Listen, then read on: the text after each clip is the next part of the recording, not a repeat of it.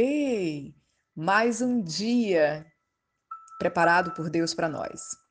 Nós sabemos que as misericórdias dele já foram renovadas, né? E como está escrito na Bíblia, ele pede que vivamos um dia de cada vez. Então hoje é um novo dia, é um novo recomeço, né? Novas soluções aí para os seus problemas, novas bênçãos chegando.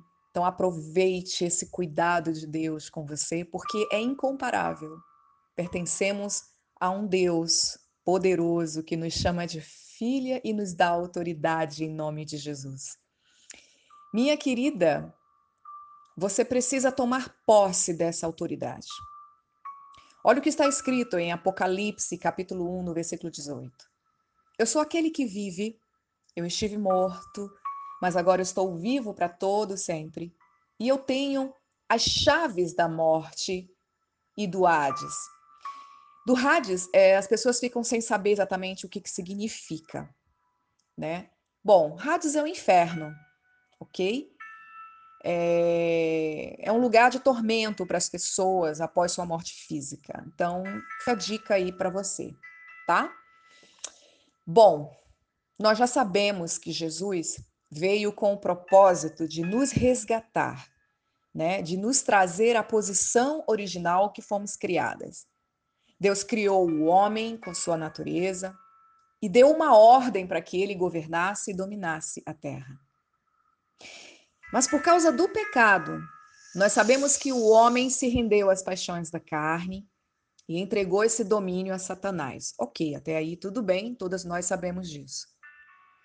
Mas Jesus veio para salvar o homem e trouxe a oportunidade de um novo nascimento. Mas, minha querida, o nascer de novo não significa apenas esquecer o pecado. Novo nascimento não para no perdão, mas consiste em receber uma nova vida. E chegando-se Jesus, falou-lhes, dizendo: É-me dado todo o poder no céu e na terra, como está escrito em Mateus 28, versículo 18. Nós precisamos entender que quem tem a chave tem o acesso. Eu vou repetir. Precisamos entender que quem tem a chave tem o acesso. E essa chave significa a autorização para algo. Na sua casa, por exemplo, minha querida, você tem as chaves. Isso traz segurança para você. Porque significa dizer que lá, na sua casa, só entrará pessoas autorizadas. Na Bíblia está escrito que Jesus, quando morreu, ele foi nas profundezas da terra. Ele, olha bem, preste atenção. Ele não foi lá para sofrer, para padecer, ok? Mas para retomar a autoridade perdida. E ele voltou dizendo que tinha chaves da morte e do inferno. Uau! Ele tem a chave da autoridade. A autoridade foi retomada por Jesus. Está escrito em Filipenses que essa autoridade dada a Jesus está em três lugares onde ela tem todo o poder: no céu, terra e debaixo da terra. O nome de Jesus tem poder e foi dado a cada filho e filha como chave de autoridade. Muitas vezes usamos esse nome em nossas orações por mera tradição, porém fazendo isso sem, digamos assim, sem consciência, né, do poder investido nesse nome, saiba você que é totalmente errado. Em contrapartida, minha querida, quando fazemos o contrário, nós estamos abrindo o acesso que nos foi dado pelo nome de Jesus.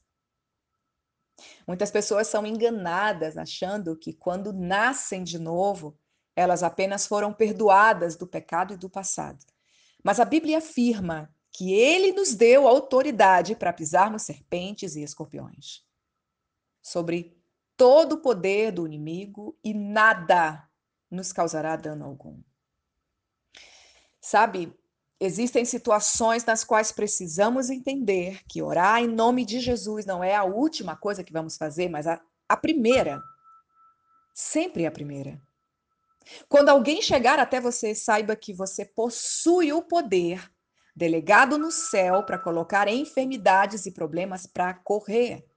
É isso mesmo.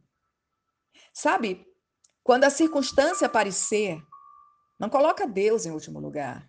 Ele não é a última opção, é a primeira. Esse nome nos foi dado como uma herança. Esse nome de Jesus tem poder.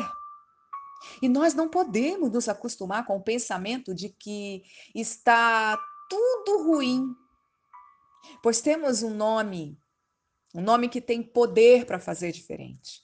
É o nome de Jesus. Esse nome, ele cura doenças, cura COVID-19. Não devemos nos atemorizar, minha querida, mediante as circunstâncias. Nós podemos ver em João, capítulo 16, no versículo 23, e naquele dia nada me perguntareis. Na verdade, na verdade vos digo que tudo quanto pedirdes ao meu Pai em meu nome, ele vou-lo de dar. Até agora nada pedistes em meu nome. Pede e recebereis, para que o vosso gozo se cumpra.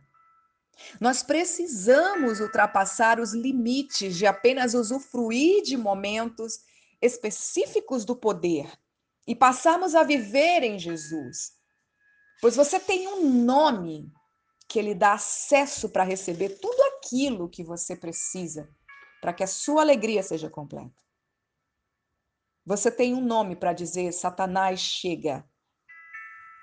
Satanás nunca mais Pensa nisso nessa manhã.